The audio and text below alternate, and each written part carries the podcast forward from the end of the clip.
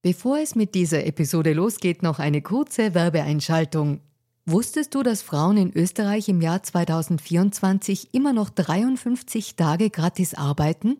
Wie finanziell unabhängig fühlen sich Frauen in Europa? Die Mastercard Finanzstudie 2024 hatte sich zur Aufgabe gemacht, aktuelle Themen wie den Gender Pay Gap und die finanzielle Selbstbestimmung von Frauen näher zu untersuchen.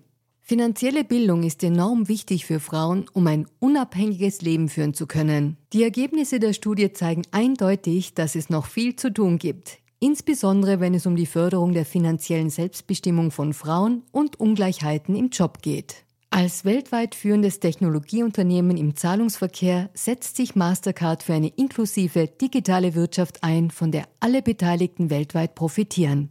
Mastercard engagiert sich stark dafür, eine bessere Welt für Frauen in der Arbeit und in der Gesellschaft zu schaffen. Das beginnt bei dem Ende des Gender Pay Gaps im Mastercard-Universum und endet bei aktiven Förderungen für Kleinunternehmerinnen, Startups sowie jungen Mädchen in MINT-Karrieren. Weitere Informationen findet ihr unter www.mastercard.at-de-at. Und jetzt geht's weiter mit Fair and Female.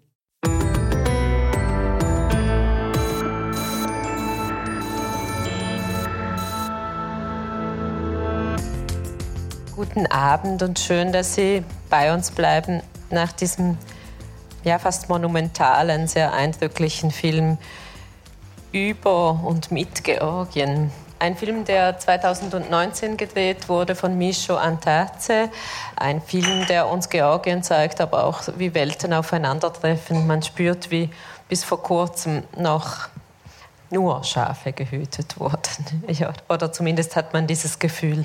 Und, und in diese fast bukolische Landschaft trifft, die, trifft auch mit fast gewaltigem physischen Input das, was wir bis wahrscheinlich die meisten von uns als relativ virtuell wahrnehmen, nämlich diese, dieses Crypto-Mining. Dass das Crypto-Mining aber natürlich ganze Lagerhallen füllt von ähm, Energieproduktion oder Energie, auch, auch Verschwendung.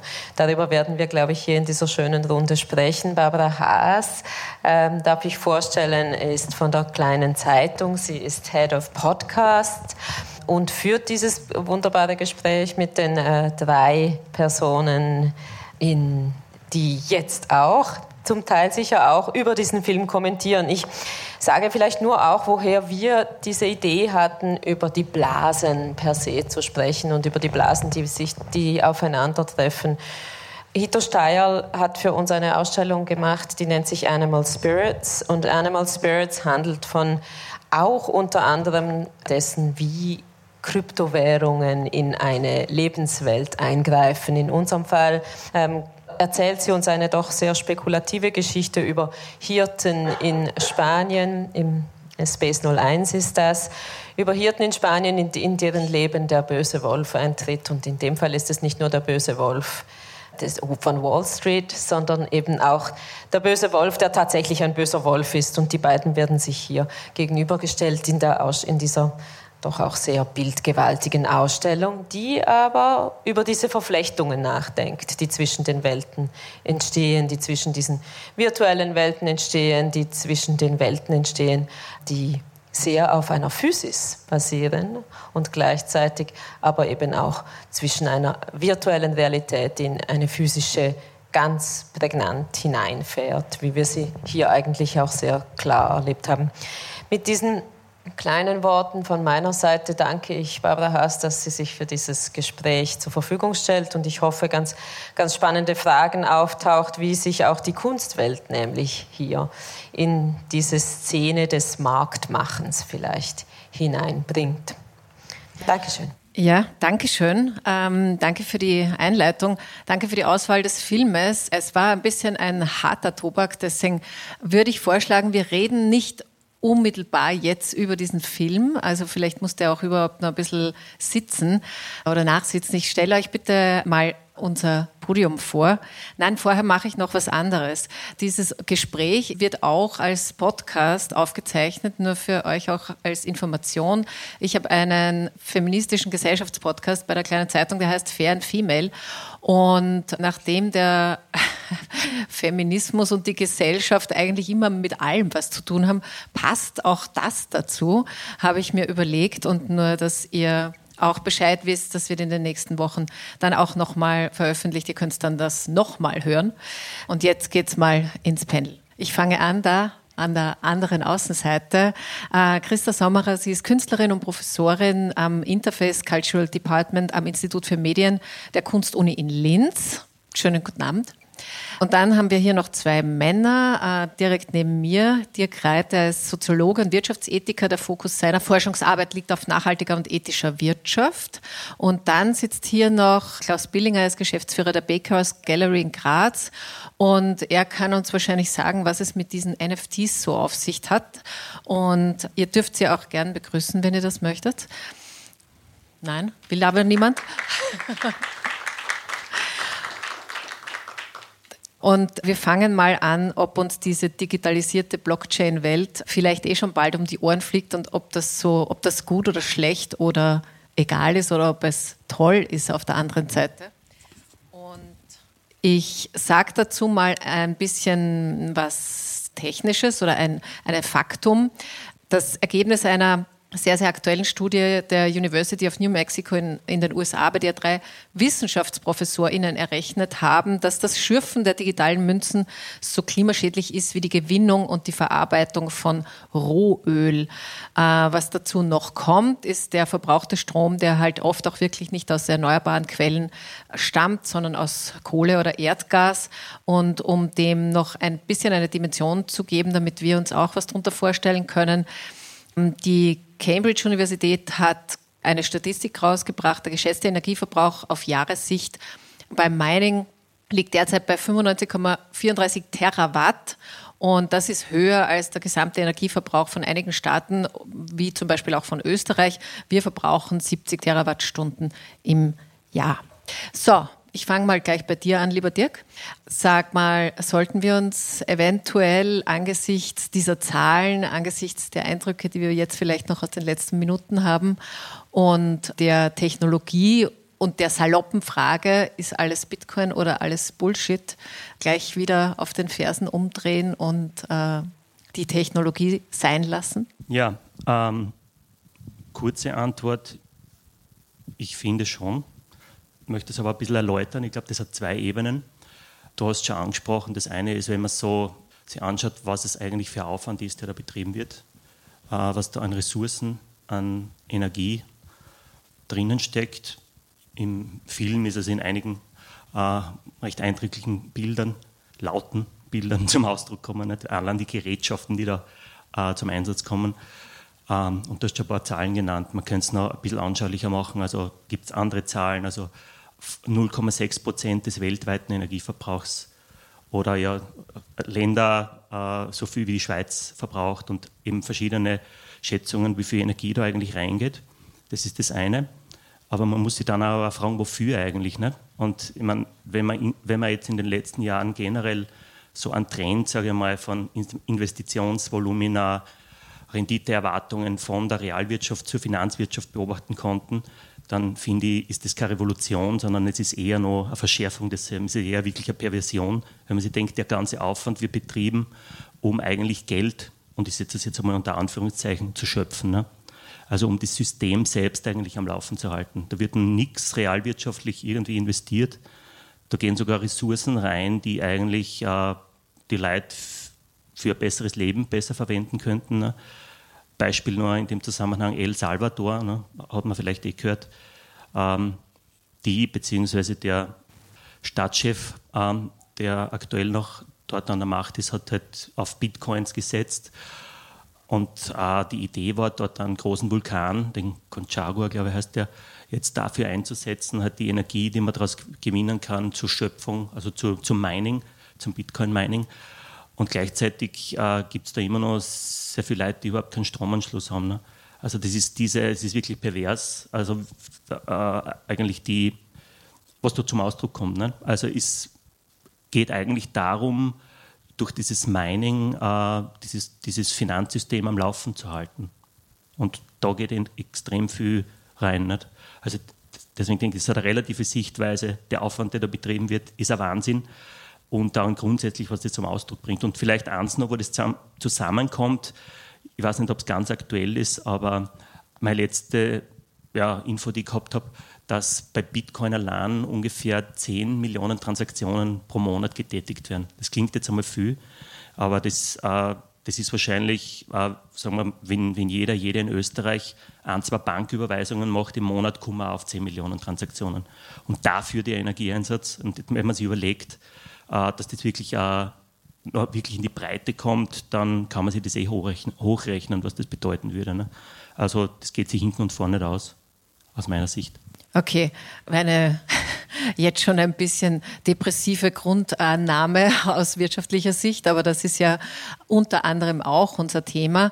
Ich würde gern die Christa in die Runde reinholen, weil es geht auch ein bisschen um die Beschäftigung ähm, mit Krypto als Kunstform. Und es war in der Einleitung schon kurz angesprochen. Wir reden ja heute unter anderem auch deswegen, weil es diese Ausstellung gibt, die sich auch damit beschäftigt und auch um dieses Blasensein beschäftigt. Und die, in der Kryptotechnologie spricht man auch oft davon, also vor allem die, die draußen sind, dass das eher eine Blase ist. Und von Blasen wissen wir, dass sie unter anderem auch platzen können. Das haben wir das letzte Mal relativ hart erlebt, als die Immobilienblase geplatzt ist und den, äh, größten Finanzcrash eigentlich der letzten Jahrzehnte ausgelöst hat. Aber du beschäftigst dich ja aus künstlerischer äh, Perspektive, erstmal mit Digitalisierung, aber in weiterer Folge vielleicht auch mit dem Thema. Was sind deine Erfahrungen dazu? Was hast du für eine Perspektive? Mhm. Ja, danke herzlich für die Einladung. Ähm, ja, ich glaube, dass es ähm, schwierig ist im Moment, das äh, richtig noch zu beurteilen, wo sich das hinentwickelt. Was wir beobachtet haben, ich meine, digitale Kunst gibt es seit mehr als 50 Jahren. Und äh, mit dem Computer zu arbeiten, um Kunst zu machen, wurde auch vor 50 Jahren schon sehr stark kritisiert. Damals war eben der Diskurs, das ist keine echte Kunst, das sind nur Ingenieure, das sind nur irgendwelche Geeks, die sozusagen eigentlich von Kunst gar nichts verstehen. Mittlerweile hat sich das aber so entwickelt, dass heutzutage fast alle Künstlerinnen mit dem Computer oder zumindest mit dem Internet äh, arbeiten. Also gerade in der postdigitalen Kunst, wie man das jetzt nennt, ist es eigentlich gang und gäbe, mit, äh, sich mit digitalen Themen Themen zu beschäftigen. Insofern hat es da so eine lange Evolution gegeben. Äh, was eben dann so vor circa fünf bis zehn Jahren aufgetaucht ist, ist diese NFT-Art. Und das wurde auch von der Kunstszene sehr äh, kritisch beäugt zu Beginn, weil wir gesagt haben, das sind ja keine echten Künstler, das sind ja nur Leute, die irgendwelche komischen äh, GIFs da oder irgendwelche Bilder hochladen. Entschuldigung, kannst du ganz kurz erklären, was NFTs sind? Äh, Non-Fungible Tokens. Und das sind eben, äh, wo Künstlerinnen oder Kunstschaffende oder Bildschaffende, sagen wir es einmal so, begonnen haben, Bilder, TIFFs oder JPEGs oder auch kleine Animationen zu machen und die dann äh, sozusagen ins Internet über die Blockchain zu äh, tokenisieren und zu verkaufen. Und das wurde äh, am Beginn, haben das nur einige wenige gemacht. Also ich glaube, da haben wir auch einen äh, Experten hier, den Herrn Billinger, der auch schon ganz früh dabei war, um das auch über Galeriesystem zu verkaufen. Äh, damals wurde das eher belächelt und das haben wir gehabt. Wir haben auch einige Studierende, die da sehr früh dabei waren und auch Papers darüber geschrieben haben. Und äh, das wurde einfach einmal ausprobiert oder sozusagen experimentiert damit. Äh, später dann, gerade so in der ähm, Corona-Zeit, wo sozusagen sehr viel auch ins Internet verlagert wurde und wo es auch gar keine Ausstellungen mehr gab, also wo auch wirklich Künstlerinnen neue Formate gesucht haben, um präsent zu sein, äh, hat es dann auch einen riesigen äh, sozusagen Schub bekommen, diese ganze NFT-Kunstszene. Und mittlerweile ist ja dieser ganze Hype sozusagen schon wieder ein bisschen im Abklingen, was aber nicht heißt, dass das alles schlecht ist. Also ich habe das Buch da extra mitgebracht von der Oberösterreichischen Landeskultur, wurde da ein sehr gutes Buch über Proof of Art, heißt es, A Short History of NFTs from the Beginning of Digital Art to the Metaverse äh, publiziert, wo sehr fundierte und sehr, ähm, also auch sehr ähm, äh, differenzierte Artikel drinnen sind, wo kommt diese Kunst her, was ist es, warum wird das so kritisiert, warum lehnen das so viele ab, warum sind die anderen aber total dafür. Also es ist da so eine Art äh, Black and White äh, sozusagen Ideologie jetzt im Gange, wo man, glaube ich, erst noch ein bisschen abwarten muss, um zu sehen, wo führt das hin und was wird davon übrig bleiben, weil weggehen wird das sicher nicht. Es wird sich wahrscheinlich transformieren in eine andere Art, aber das wird auf jeden Fall da bleiben. Und auch, ich glaube, die Blockchain wird bleiben und diese Art der Digitalisierung und Tokenisierung wird auch bleiben. Das wird nicht mehr weggehen. Okay, ja, danke schön. Bevor wir jetzt zu äh, unserem äh, super Grazer Galeristen kommen, muss ich noch eine kurze Nachfrage stellen. Ihr habt ja, du hast mir in einem Vorgespräch erzählt, ihr wart bei zwei so NFT-Drops dabei. Kannst du sagen, was da passiert, wenn man da dabei ist? Ähm, ja, wir wurden eingeladen von der Annika Meyer, die in diesem Bereich eine ziemlich große Koryphäe ist als Kuratorin, ähm, bei einem Job mitzumachen, wo es darum geht, ähm, dass Unterschriften von Künstlerinnen, also nicht die echte Unterschrift, sondern so künstlerische Unterschriften von nur Künstlerinnen, also durch diese Drops dann äh, verkauft werden und der Wert sozusagen, also es ging um den, was ist der Wert einer weiblichen Künstlerinnen-Unterschrift. Und diese Unterschriften wurden dann verkauft. Ich habe das erste Mal in meinem Leben da so Tesos dann gewonnen. Ich habe jetzt, ich glaube, einen Wert von 300 Euro in Tesos, weiß aber überhaupt nicht, was ich damit machen soll. Und dann hat nochmal, bitte? Noch mehr NFTs kaufen, genau. Also ich habe jetzt, ich bin da jetzt reich sozusagen mit meinen 300, nein, ich glaube 500 Euro habe ich jetzt mittlerweile, weil dann noch was verkauft wurde.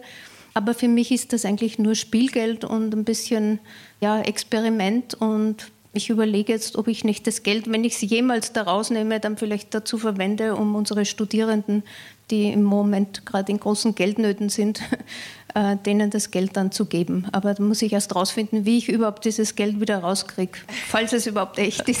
Ja, das ist übrigens hier noch ein anderes Thema. Ähm, was hat diese Währung, diese Währungen äh, mit anderen Währungen zu tun und wie können die jemals miteinander kommunizieren?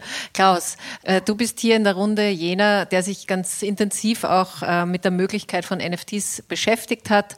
Was das ist, hat die Christa jetzt schon erklärt. Im Wesentlichen geht geht es darum, du wirst uns gleich sagen, worum es im Wesentlichen geht, aber wie ist denn dir dabei ergangen äh, mit der Idee, mit dieser Krypto-Idee in der Kunst? Das wolltest du ja wirklich ganz äh, intensiv machen. Ja, genau, genau. Also danke mal für die Einladung und schönen guten Abend. Wir, äh, meine Partner, was unten sitzen, wir wollten eigentlich vor, also Ende 2020 haben wir uns schon überlegt, das NFT-Thema ist so toll und da steckt so viel Potenzial dahinter. Äh, und das sind zu uns in die Galerie so viele Leute kommen und haben gefragt, wo kann ich NFT kaufen? Wie funktioniert das? Wie geht das? Ja? Dass wir gesagt haben, wir möchten eine Plattform machen, wo Leute ganz einfach NFTs kaufen. Ja? Weil das Problem, was jetzt ist, wenn du ein NFT kaufen willst, du musst ein Wallet anlegen, du musst dir äh, Ether kaufen, du musst das Ether in der Wallet transferieren, du musst das noch, äh, also ganz, ganz umständlich für alle Leute. Ja? Und wir wollten das so einfach wie möglich machen, sind dann aber, äh, weil wir so früh dran waren, leider äh, sang- und klanglos gescheitert an einem Abrechnungssystem, dass die Leute bei uns nur mit Kreditkarte zahlen, ja, und wir intern nachher in, eine, äh, in einen Coin umwandeln, ja. Also das äh, hätte so funktioniert, ja. Und äh, das Problem war damals, es, weder Mastercard noch Visa noch irgendein Zahlungsanbieter, auch PayPal damals, hat es akzeptiert, dass, dass, dass wir elektronische Sachen verkaufen können, ja, in Österreich. Und wir haben gesagt, wir wollen das aber alles wirklich ganz, ganz legal machen. Wir wollen uns nicht in den Firmensitz irgendwo auf die Cayman Islands verlegen, nur dass wir das machen können, ja. Und äh, dann haben wir auch die Risiken entdeckt von den Ganzen, ja. Weil du hast immer mal gelesen, diese Kryptobörse ist gehackt worden, da sind äh, Millionen NFTs plötzlich weg, ja. Und in Öf Österreich haftest du halt noch ganz anders als in irgendeiner anderen Jurisdiktion. Und ja, und am Anfang war der Hype extrem groß, dann ist er schwach geworden und jetzt kommt es wieder ein bisschen auf, obwohl man jetzt da ja das ist ja komplette äh, Katastrophe, was jetzt am Bitcoin-Markt abgeht. Und wenn man jetzt den Film schaut, ich weiß gar nicht, ob die Herren gerade meinen noch, äh, weil das, das Meinen, äh, ich schätze, du brauchst zwischen 15 und 20.000 Dollar an Stromkosten. Und ich glaube, das geht sich dort schon überhaupt nicht mehr aus beim jetzigen Bitcoin-Kurs. Ja, du sag nur ganz kurz, wann war denn das, als ihr da, äh, das probiert habt, wo es auch noch keine ähm, Abnehmer jetzt mit ähm, Kreditkarten und so weiter gab? Ne, das war also mit dem 2020 angefangen und also dann mal dieses Programmieren, das dauert ja sehr lang, ja. Und dann sind wir gerade in den Hype reingefallen, wo äh, bei Christie's äh, Bibel verkauft worden ist. Also das eine äh, NFTs mit den ganz vielen äh, äh, Bilder. Ja, und plötzlich äh, wollte jeder Sammler irgendwie ein NFT haben, egal woher, egal wie und, und, und also es war ziemlich krass. Und das ist oft so schade, weil die Grundidee äh, der NFTs ist ja wirklich gut, ja. Und wir wollten damals auch äh, nicht auf Ether oder auf gar nicht auf Bitcoin oder so irgendwas setzen, sondern wir wollten auf die Flow-Blockchain setzen. Ja, die Flow-Blockchain ist mittlerweile sehr bekannt worden. Damals war sie in, äh, in den Kinderschuhen. Und das war damals die grünste äh, Blockchain, die es eigentlich gibt. Also da, wir, wir haben wirklich geschaut, äh, dass wir auf diesen Aspekt äh, beachten. Aber wenn du sagst, NFTs sind ja, ja wirklich gut, was ist denn das Gute dran? Naja, du kannst wirklich, also wir sehen das also jetzt so, dass ein NFT wie ein Echtheitszertifikat ist. Ja? Ähm, wir in der Galerie gehen jetzt her, wir verkaufen physikalische äh, Drucke oder Bilder und tokenisieren das. Das heißt, das, was in der Blockchain drinnen ist, ist dann das Echtheitszertifikat. Und wie hat man es bis jetzt gemacht? Äh, Berechnung oder der Künstler schreibt, äh, Echtheitszertifikat für das und das Bild. Fertig. Okay, ist also eine ja. andere Art und Weise, aber ja. es hat schon früher auch ähm, den Beweis dazu gegeben, natürlich, ob was echt sicher. ist oder ja, nicht. Natürlich, natürlich, natürlich, ja. Du, und wenn du dir das jetzt so anschaust, du hast gerade gemeint, vielleicht wird gar nicht mehr gemeint, aber ähm, also sozusagen das eine ist, wie entwickelt sich die Börse äh, mit diesen Kryptosachen, aber wenn du dir anschaust, trotzdem, was halt äh, Energie und, und Strom und so weiter da reinfließt, wie kritisch schaust du dann auf, auf den Punkt, wo du gerne mit äh, Kryptowährungen oder Tokenisierungen arbeiten würdest? Naja, man, also Tokenisierung und, und, und Währung ist halt für mich ein Unterschied. Währungen, das ist, äh, es ist wie, wie ein normales Geld. Ja. Entweder glaubst du dran oder glaubst nicht dran. Ja. Und viele kaufen irgendwelche äh, äh Coins wie Tesos, was, was du gerade gesagt hast, und wissen nicht, was steckt da dahinter. Steckt da irgendein Sinn dahinter oder gibt es den Coin einfach nur, äh, es hat inzwischen diesen Luna-Coin gegeben. Äh, du gehst her, du nimmst ein paar Influencer auf Instagram und, und, und auf Twitch und, und bezahlst denen in, einen, in deinen Coin. Die sagen, das ist der nächste äh, äh, Supercoin. Die Leute kaufen alle diesen Supercoin ein. Der geht natürlich hinauf, ja. Und die Influencer verkaufen es dann und die Leute, die anderen Leute bleiben dann sitzen drauf. Und das ist das große Problem, was, was wir gerade mit diesen Coins haben diese ja, Spekulationsblase. Das, das, das, verstehe ich. Da würde ich den äh, Dirk äh, gerne hereinholen äh, zur Frage, ja, ist denn das überhaupt eine Währung? Ich würde ja, bevor du das vielleicht beantwortest oder mit deinen Einschätzungen fütterst, noch ganz kurz trotzdem was Positives sagen, weil mhm. mir fallen schon auch positive Seiten dieser Technologie und dieser Entwicklung ein.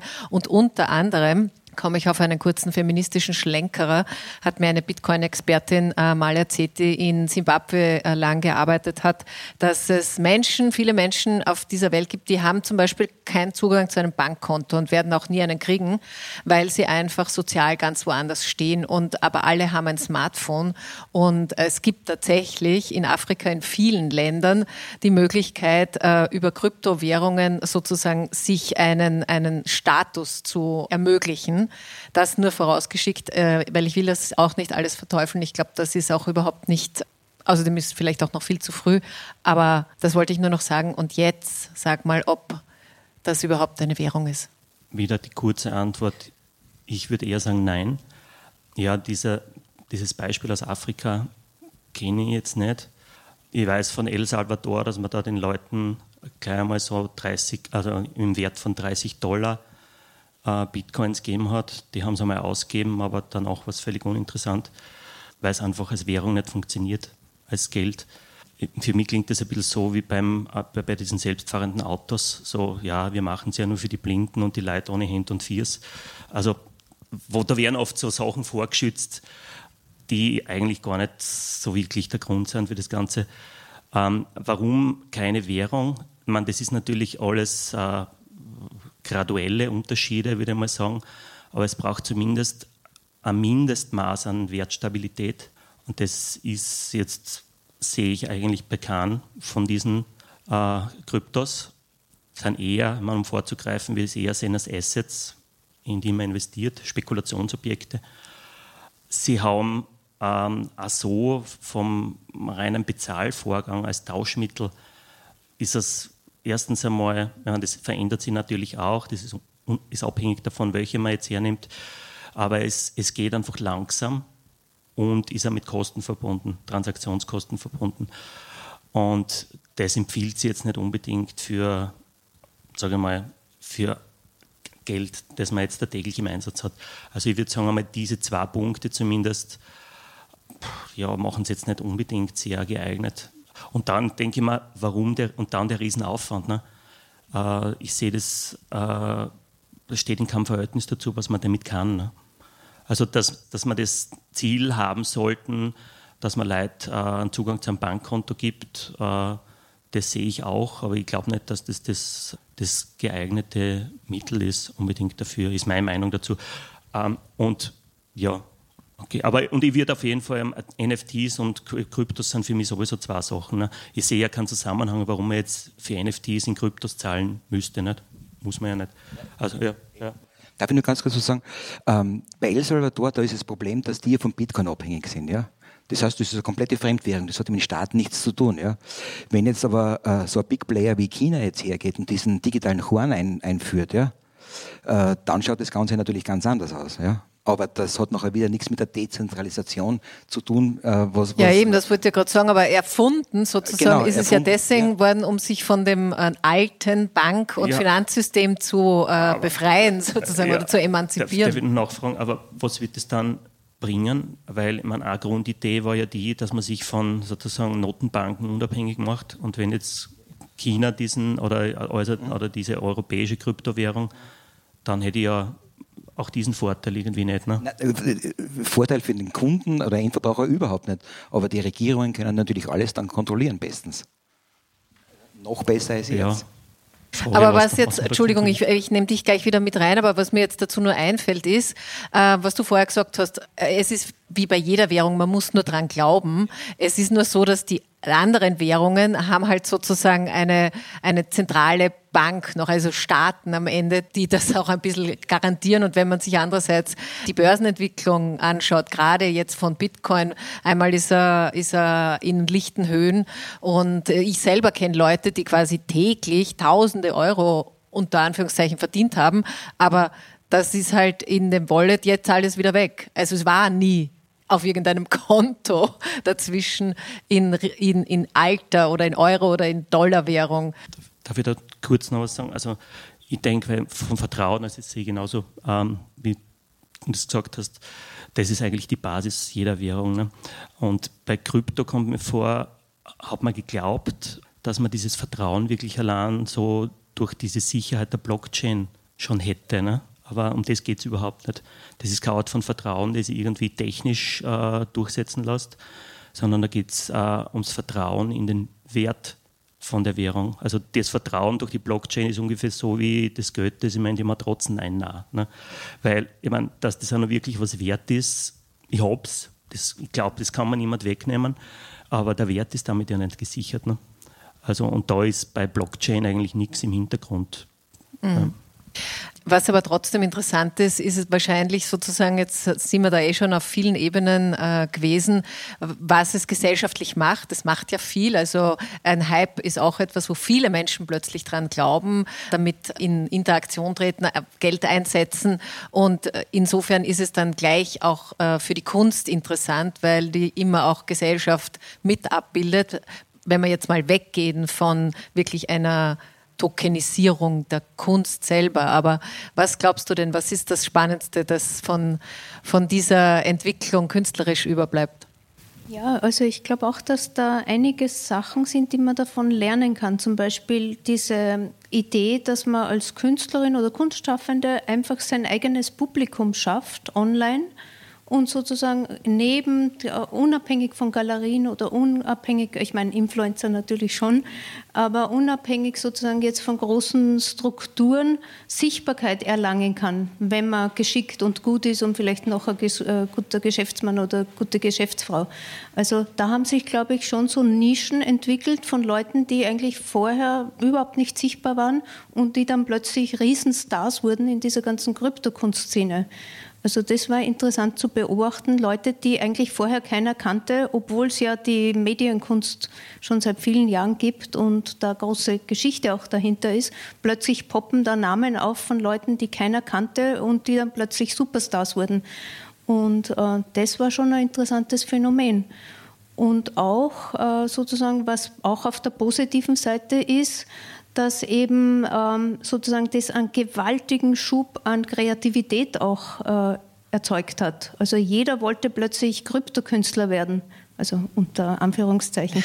Also da wurde schon gewaltig viel äh, Neues geschaffen. Ob das jetzt gut oder schlecht ist, sei dahingestellt, aber es hat einen extremen Kreativitätsschub hervorgebracht.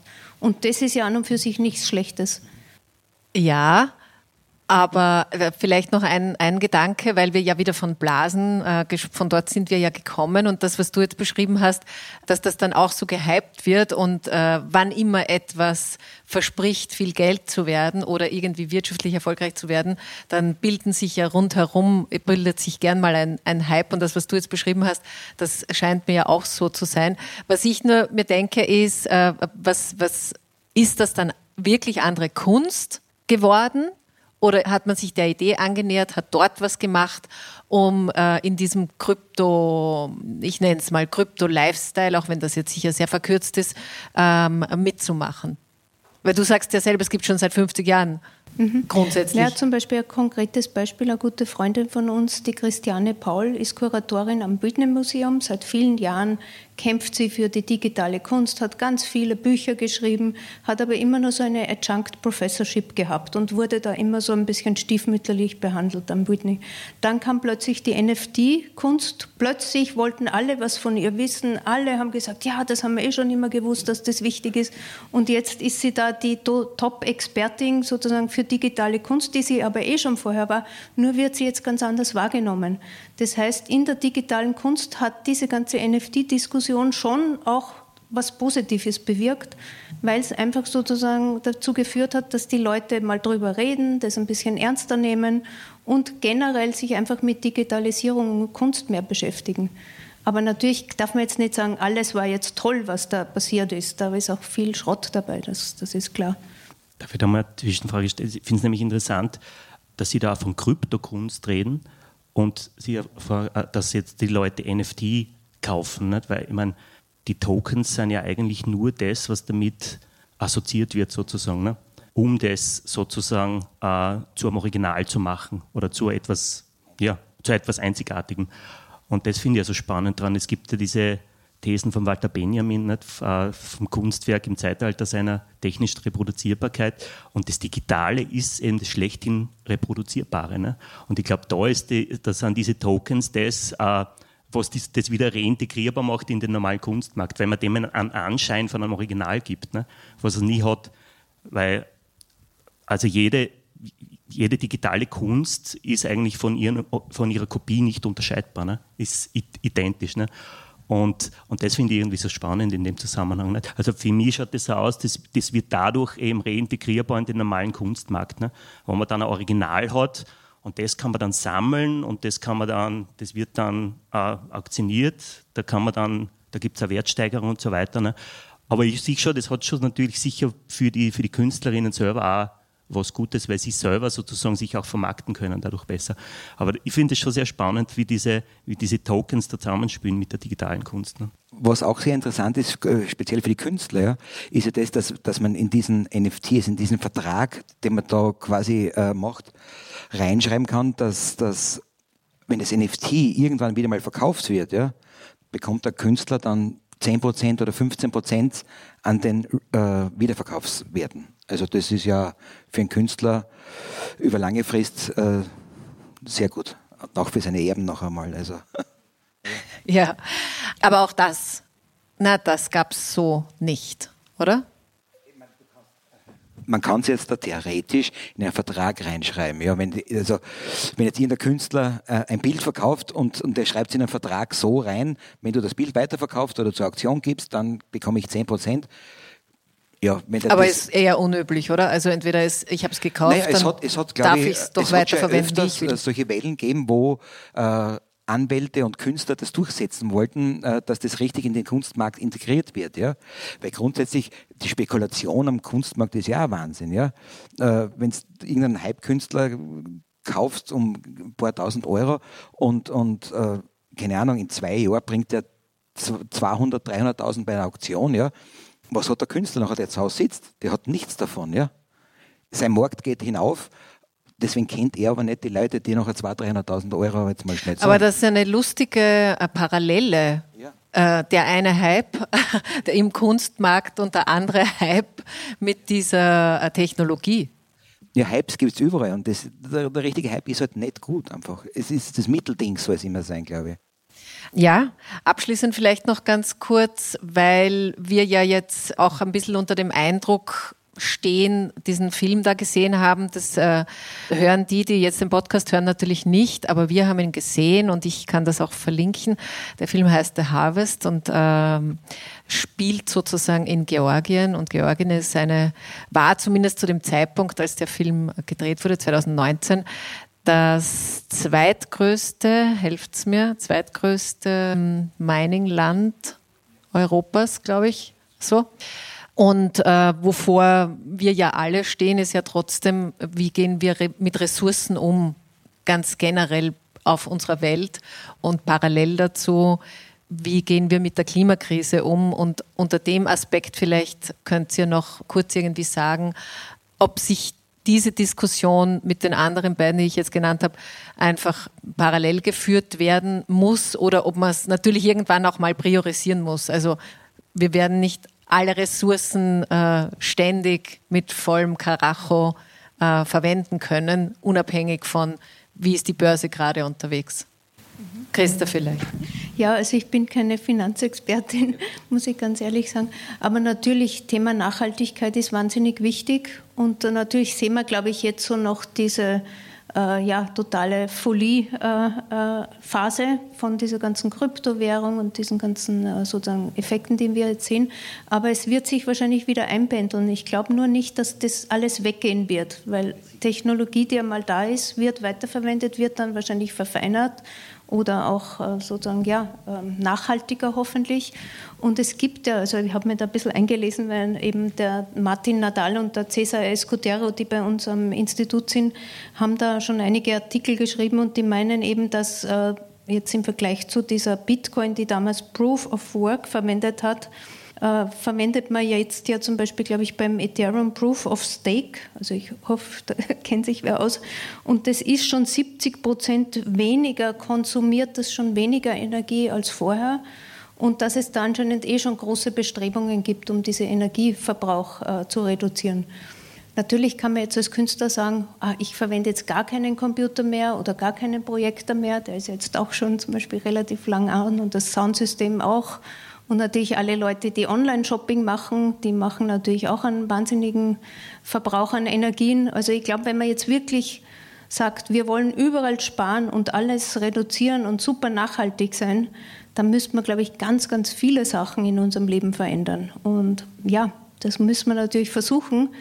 Aber auf der anderen Seite ist halt für mich auch die Frage, Künstlerinnen haben es schon sehr schwer.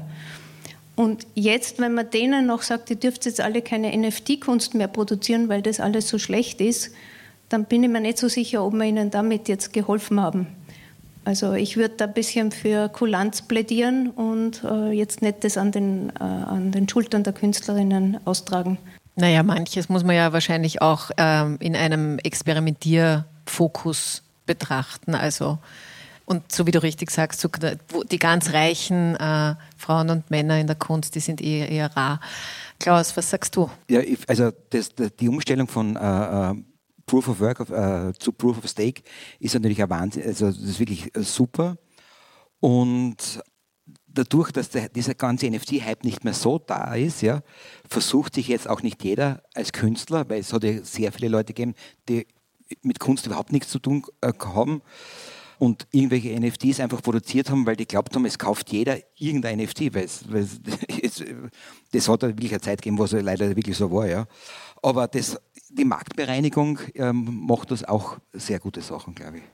Dirk. Ja, also ich würde es differenziert betrachten. Also wenn wir von der Technologie sprechen, dann sprechen wir ja von Blockchain und da gibt es verschiedene Anwendungen. Und diese, dieses Geld, diese Cryptocurrencies sind ja eine und die NFTs ist eine andere Anwendung. Und da würde ich sagen, NFT äh, ist durchaus eine sinnvolle Anwendung. Bei den Cryptocurrencies sehe ich es nicht so. Also ich denke mal einfach, dass man es von der Sinnhaftigkeit her sich anschauen muss. Äh, ich glaube, eine Währung kann man ganz anders auch besser gestalten. Da braucht man nicht so einen riesen Aufwand dafür. Bei den NFTs finde ich gerade diese, ja, das passt irgendwie für die, für die Faust aufs Auge, wenn man da versucht, etwas, ja, was fungible ist, non-fungible zu machen. Ne? Weil bei digitaler Kunst ist es so, dass, die, dass das Original von den Kopien nicht unterscheidbar ist. Ne? Und da finde ich es eine durchaus sinnvolle Anwendung und ist bei Weitem, glaube ich, nicht so ressourcenzehrend wie wenn man da jetzt eine Währung draus machen möchte. Ne? Also. also Differenzierung ist vielleicht ein guter Umgang damit. Ich habe es total spannend gefunden. Ich habe mich sehr gefreut auch für die Einladung des Kunsthauses. Vielen Dank bei euch für das gemeinsame Nachdenken und äh, Reflektieren über etwas, was uns halt umgibt und beschäftigt. Und wir alle sind vielleicht auch in unseren Blasen unterwegs und sind by the way, vielleicht auch von dem einen oder anderen Hype auch gern selbst äh, mitgerissen, weil wir es auch cool finden. Das wird uns noch eine Zeit lang beschäftigen. Ich sage ganz, ganz lieben Dank fürs Dabeisein bei euch zu Hause. Ganz lieben Dank fürs Zuhören und bedanke mich. So, rausgefallen aus meiner super Moderation. Nein, passt schon. Bis zum nächsten Mal. Alles Liebe und Baba.